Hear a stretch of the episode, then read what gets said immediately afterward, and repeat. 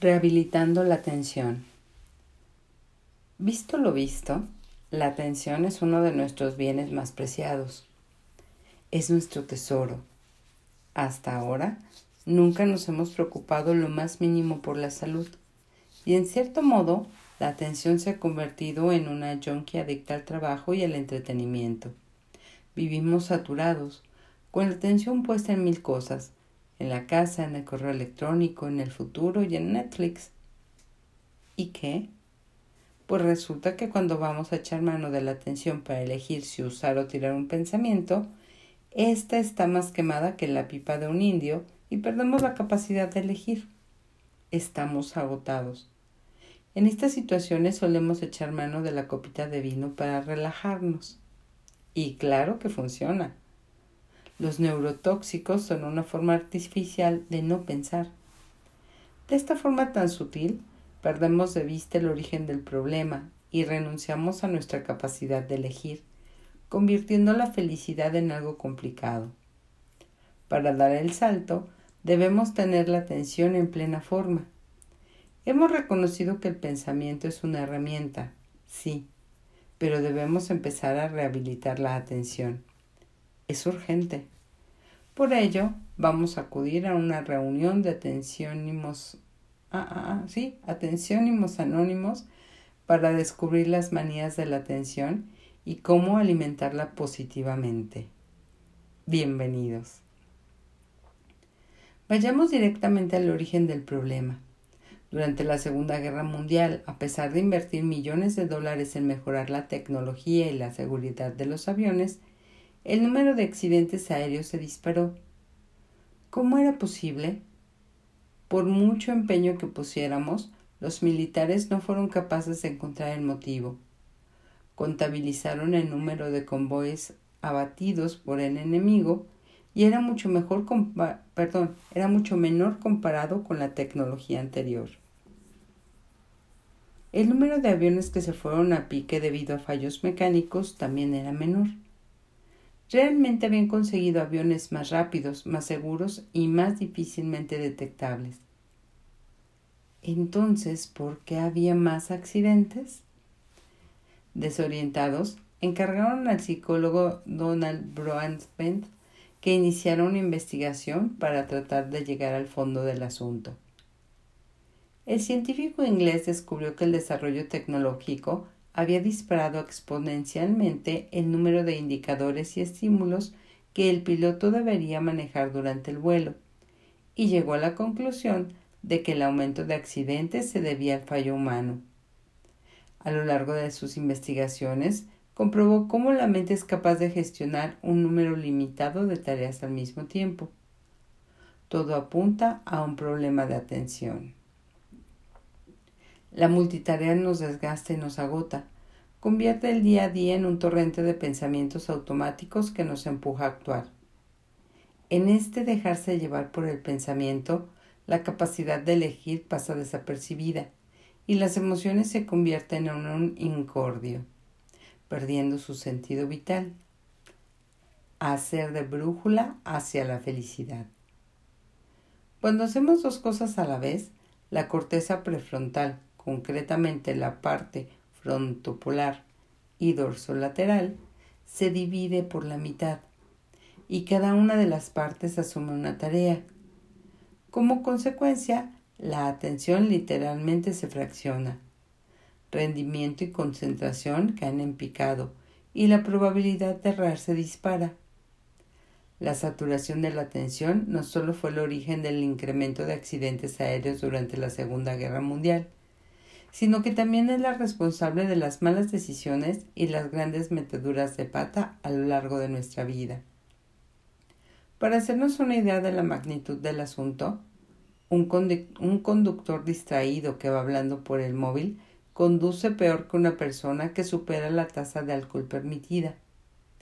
La atención se va anestesiando con cada tarea adicional que añadimos. Como consecuencia, el presente se disuelve para el cerebro. En las ciudades vivimos sobrecargados de estímulos que tratan de llenar nuestro interés, señales de tráfico, anuncios de Coca-Cola, teléfonos móviles y un sinfín de elementos que secuestran constantemente nuestra atención. Aún así, que nadie se preocupe demasiado por esto del secuestro, pues el precio del rescate es accesible para cualquiera. Podemos empezar por pequeñas acciones como evitar tener las redes sociales y el correo electrónico anclados en la pestaña del navegador todo el día. Apagar el ordenador cuando no lo utilicemos, activar el modo no molestar en el móvil cuando estemos hablando cara a cara con otra persona, silenciar grupos y contactos de WhatsApp que acostumbran a enviar distracciones y desactivar las notificaciones del resto de redes sociales o gestores de correo. Hacer eso es imposible para mi trabajo, solemos pensar. La experiencia nos enseña que no solo es posible, sino imprescindible si queremos rendir mejor, ser más eficientes y llegar a casa con mejor humor. A partir de ahora, los correos y los likes no interrumpirán nuestro trabajo. Seremos nosotros los que voluntariamente dedicaremos un tiempo para revisarlo. Ah, se me olvidaba. Y nada de cuentas de correo o redes sociales del trabajo fuera de la oficina. Si se trata únicamente, no, más bien, se trata únicamente de añadir conciencia, añadir conciencia en lo que hacemos, aprender cómo funciona el organismo y sacarle el máximo partido. Estas pequeñeces darán resultados desde el primer día. No seamos exagerados, que nos encanta cuando nos sacan de nuestra monotonía. Nadie está hablando de prescindir de la tecnología, de hacerse ermitaño, ni tampoco de emplear tiempo extra en nada. Estamos hablando de seguir una estrategia para regenerar la atención 100% compatible con la cotidianidad y a cambio tendremos la posibilidad de retomar las riendas de nuestra vida. Vale la pena, ¿no? Para los más atrevidos existen estrategias de nivel 2, como por ejemplo restringir el horario del acceso al correo, 10, 12 y 16 horas, y redes sociales, 9 y 18 horas ser más ordenado, hacer deporte, dar un paseo por la naturaleza, jugar, ser honesto, divagar, hacer yoga, acariciar una mascota, hacer el idiota, celebrar, meditar, tener sexo, en el trabajo, confiar en la vida o hacer breves descansos cada 30 o 40 minutos. Este último punto es especialmente efectivo la atención trabaja en ciclos de 30 o 40 minutos. Por lo tanto, rendiremos muchísimo mejor si nos tomamos un pequeño descanso y damos espacio para, la, para que la atención se regenere. Así tardaremos mm, más tiempo en llegar al punto de saturación. La mayoría de las personas con un horario de oficina, por ejemplo, entrada a las 10 y salida a las 19 horas, satura su atención alrededor de las 15 horas. Jueves o viernes, la saturación nos visita antes de tiempo. Para rendir al máximo, bailemos al ritmo de la atención. A la hora de ponernos manos a la obra, es habitual que nos encontremos con un invitado inesperado. El aburrimiento. ¿Y qué hago si no? ¿Mirar al techo? O quizá, a mí me gusta mirar el Facebook a todas horas. Tener este tipo de pensamientos es totalmente normal. Durante nuestra educación le hemos dejado bien clarito al cerebro que la novedad, el cambio y salir de la zona de confort es algo que no estamos dispuestos a hacer todos los días. Por lo tanto, es lógico que su respuesta sea generar pensamientos que se oponen al cambio. De nuevo, la única salida es preguntarnos si los pensamientos ¿y qué hago si no? ¿Mirar el techo? Y a mí me gusta mirar el Facebook a todas horas, nos acercan o nos alejan de nuestros objetivos. Entonces vemos que nos alejan, que nos llevan a no cambiar, a seguir como estamos, blanco y en botella. Es el momento de decirle al cerebro ese pensamiento no me sirve para vivir en este momento y abrirnos a la posibilidad de estar aburridos. ¿Cuántas veces hemos dicho de antemano, esto será un aburrimiento? Y al permitirnos ir al evento, desarrollar la tarea, nos ha sorprendido gratamente. Es el momento de dejar que la vida nos sorprenda. Confiamos. La felicidad está ahí. Pues yo no la veo. ¿Qué es la felicidad? Para algunos es la ausencia de inconvenientes y depende de las cosas que pasan en la vida, de los resultados. Otros la ven como un estado de satisfacción espiritual y físico alcanzable a sorbos. Incluso hay cerebros que piensan que la felicidad es su vecina del quinto. ¿Por qué nos cuesta tanto a las personas ser felices? Daniel Simon y Christopher Chavlis dos investigadores de Harvard encontraron una posible respuesta.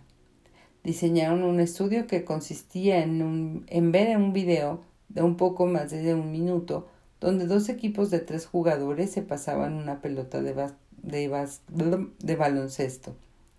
A los participantes se les pidió que contaran cuántos pases daba el equipo blanco. Pan comido, ¿no?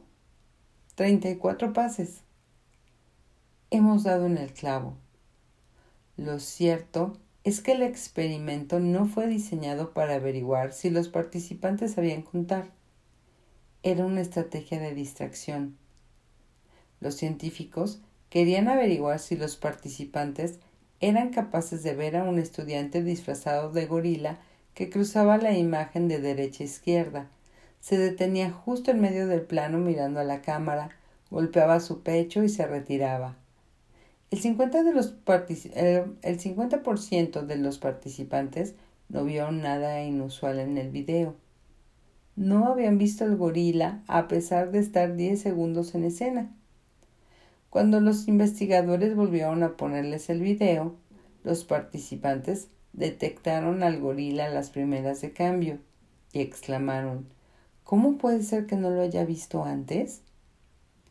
Lo mismo que ocurre en el experimento de Simon y Chavlis con el gorila, ocurre con la felicidad. La posibilidad de ser felices está ahí, en la escena, pero no la vemos porque vivimos distraídos haciendo números para llegar a fin de mes, buscando a alguien que nos haga felices o tratando de averiguar la forma de encontrar al gorila. Cada vez que ponemos la atención en algo, el resto del mundo desaparece para nuestro cerebro. Hemos aprendido a rehabilitar la atención, algo imprescindible para poder ver la felicidad. Tan solo nos hace falta verla. Y para ver hay que mirar. Nos encontramos en la última etapa de nuestro viaje. En ella vamos a mirar juntos a los ojos de la felicidad. Aviso vamos a terminar preguntándonos exactamente lo mismo que los participantes en el estudio del gorila. ¿Cómo puede ser que no la haya visto antes? Terminamos capítulo. Bye.